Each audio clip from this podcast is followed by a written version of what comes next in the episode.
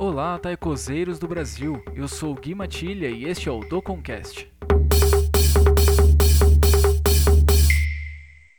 Sejam bem-vindos ao Doconcast, o podcast para quem gosta de taiko, feito no Brasil. Começa agora o episódio de número 8, mas antes de iniciar o assunto de hoje, eu gostaria de fazer algumas adições e correções do episódio anterior, onde eu falei sobre as diferentes posições para se tocar o taiko. Na parte onde eu falo que a posição básica é chamada de beta ou betá, este termo não é muito utilizado aqui no Brasil, onde é mais conhecido por tateuchi ou sueoki, que representa a ideia de colocar o taiko no chão para ser tocado. Depois, quando falo sobre o budin e o yokouchi, na verdade o nome correto para a posição do taiko na horizontal é somente yokouchi, que significa tocar de lado em japonês. O nome budin, embora seja a forma mais conhecida aqui no Brasil para nomear essa posição, na verdade pertence a uma música composta por Yoichi Watanabe e que veio ao Brasil como principal referência para esta maneira de tocar, o que pode ter criado essa pequena confusão de nomes. Por último, quando falo sobre a posição chichibu, esqueci de comentar que o fato do taiko ser tocado sentado significa que o tocador senta direto no chão e não em uma cadeira ou banquinho, como pode ocorrer em algumas situações pontuais da música japonesa. Eu quero agradecer ao Jun Onuki pelas informações. E feito isso,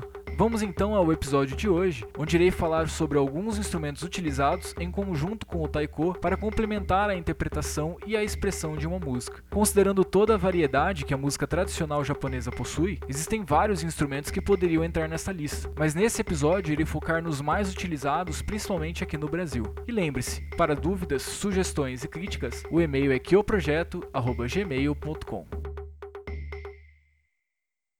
É possível dizer que o taiko tocado aqui no Brasil é principalmente acompanhado por instrumentos de sopro e por um conjunto de instrumentos chamado de narimono. A definição de narimono, pelo menos no vocabulário relacionado ao taiko, é um conjunto de instrumentos de percussão utilizados juntamente com os tambores e servindo como um tipo de acompanhamento. Estes instrumentos hoje são uma parte importante das músicas compostas dentro do estilo adaiko porque criam certos tipos de atmosfera, como suspense, tranquilidade e alegria, ou ajudam na simulação de um acontecimento. Tudo isso usando como base um pouco das ideias e expressões presentes nas músicas tradicionais ou no teatro japonês japonês, mas ao mesmo tempo também buscando formas diferentes de representar os elementos importantes da música. Para ficar mais tranquilo de explicar sobre o assunto, vou começar com os instrumentos de sopro e em seguida separar os narimono em duas categorias: os feitos de metal e os de madeira. Vamos começar com o instrumento de sopro mais utilizado em conjunto com o taiko aqui do Brasil, que é a shinobue ou fue.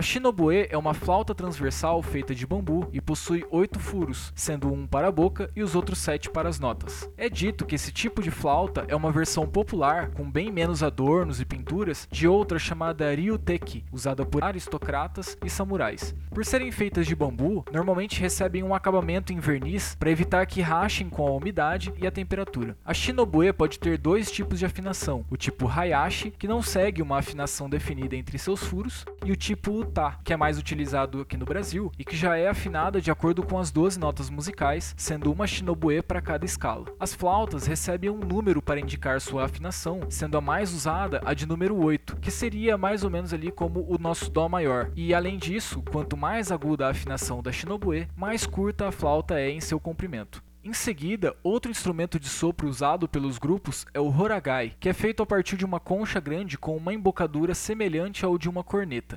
Música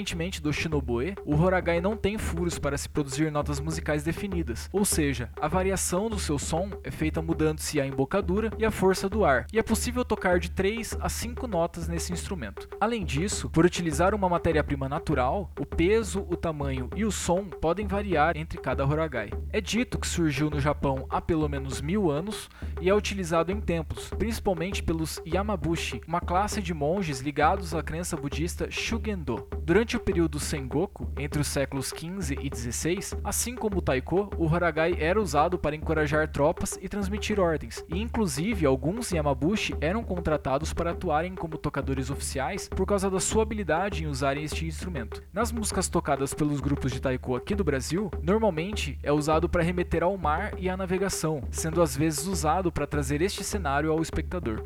Agora indo para os narimono feitos de metal, começamos com o atarigane ou simplesmente kane, um tipo de gongo de mão que é tocado com uma pequena baqueta chamada shumoko. O atarigane produz principalmente dois tipos de som, um quando é tocado no meio e outro quando é tocado na lateral, e por isso em alguns lugares ele é chamado de chanchiki, porque essa palavra funciona como onomatopeia e um guia para se cantar o som do kane. Dependendo do estilo a ser representado ou do som que será explorado na música, o canê pode ser segurado de várias formas, por exemplo, diretamente com uma das mãos ou suspenso, já que possui pequenas orelhas onde pode ser amarrado uma fina corda com adereços. Já o shumoko se parece com um pequeno martelo, onde o cabo é feito de uma vareta de bambu e a ponta, tradicionalmente no Japão, é feita com chifre de cervo, mas aqui no Brasil são utilizados pedaços de osso ou até pontas de plástico. Em seguida, vamos para outro instrumento bastante utilizado utilizado pelos grupos de taiko, que é o chapa, um tipo de prato metálico segurado pelo meio, parecido com aqueles usados em orquestras, porém bem menor, com tamanhos entre 13 e 18 centímetros de diâmetro.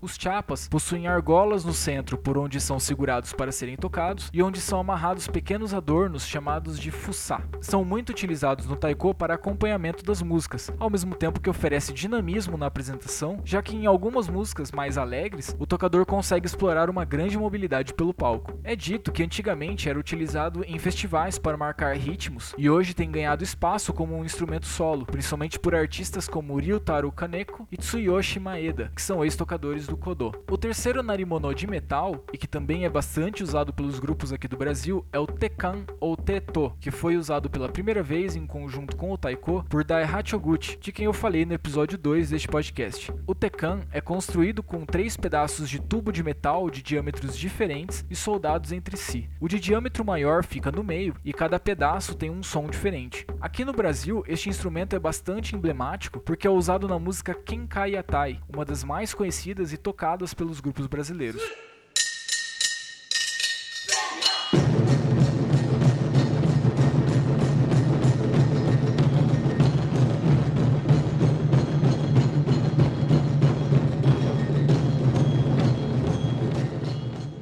Outro instrumento usado por alguns grupos é o Kagura Suzu, que é composto por guizos e um cabo por onde é segurado, e tem um desenho que lembra uma pequena árvore.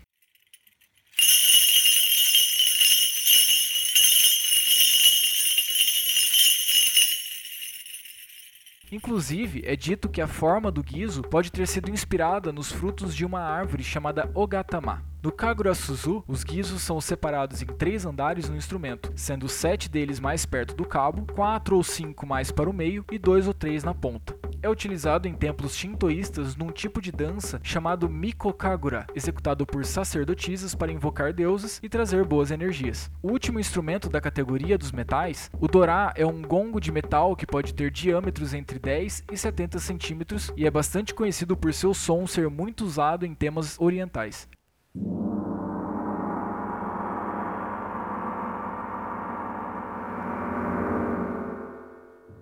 É colocado pendurado em uma estrutura e é tocado com um tipo de baqueta que possui uma ponta de feltro ou de couro. É utilizado no teatro japonês, em templos budistas e em alguns tipos de arte folclórica. Passando agora para os narimono feitos de madeira, o primeiro representante deste grupo é o take, também muito usado aqui no Brasil, principalmente quando os grupos de taiko começaram a se popularizar, pois era uma opção acessível de instrumento para treino e apresentações. O take nada mais é que um pedaço de bambu de mais ou menos 10 centímetros de diâmetro, colocado em uma estrutura e tocado em pé ou sentado. Possui um som bem curto e agudo, bastante característico. Por último, temos o ryoshigi, que é formado por um par de blocos de madeira que são tocados chocando-se um com o outro, criando um som agudo e estalado.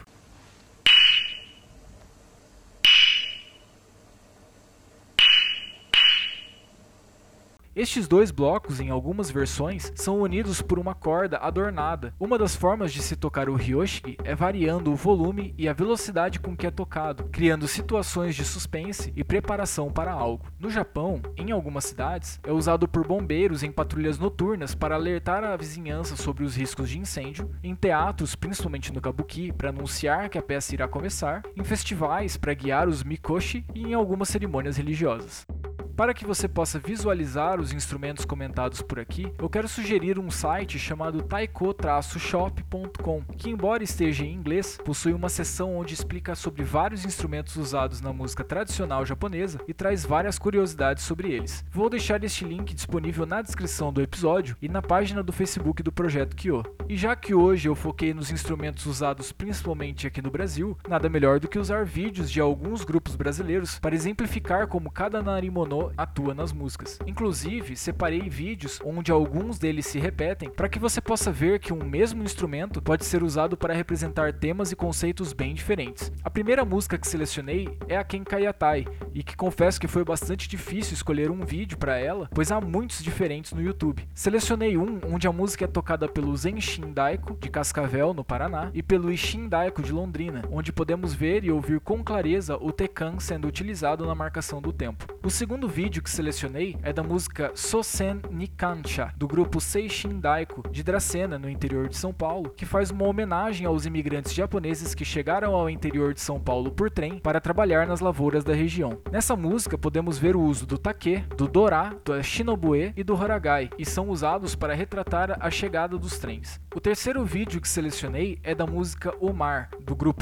Daiko de Londrina, que assim como comentei neste episódio, usa o horagai para trazer a ideia dos barcos, já que a música retrata a ocasião de navegantes enfrentando o mar agitado. A quarta música que selecionei se chama Kami wo Yobioseru Miko, do grupo Hikari Daiko de Brasília, do Distrito Federal, onde podemos ver o uso do Kagura Suzu numa referência direta à dança Miko Kagura, que comentei neste episódio, além da Shinobue, do Atarigane e do Dora ao fundo por último, selecionei o vídeo do grupo do qual faço parte, o Akaba Taiko, daqui de Curitiba, com a música Senko, que retrata o momento em que a bomba atômica atingiu o Japão na Segunda Guerra Mundial. Nessa música podemos ver o chapa sendo usado no início e mais para o meio podemos ver o ryoshiki, o horagai, a shinobue e o atarigane. Todos esses vídeos também estarão disponíveis na página do Facebook do Projeto Kyo para que você possa ver com mais tranquilidade. Para quem ouviu até aqui, um muitíssimo obrigado, fique de olho e acompanhe os próximos episódios. Este foi o Doconcast e arigatou gozaimashita.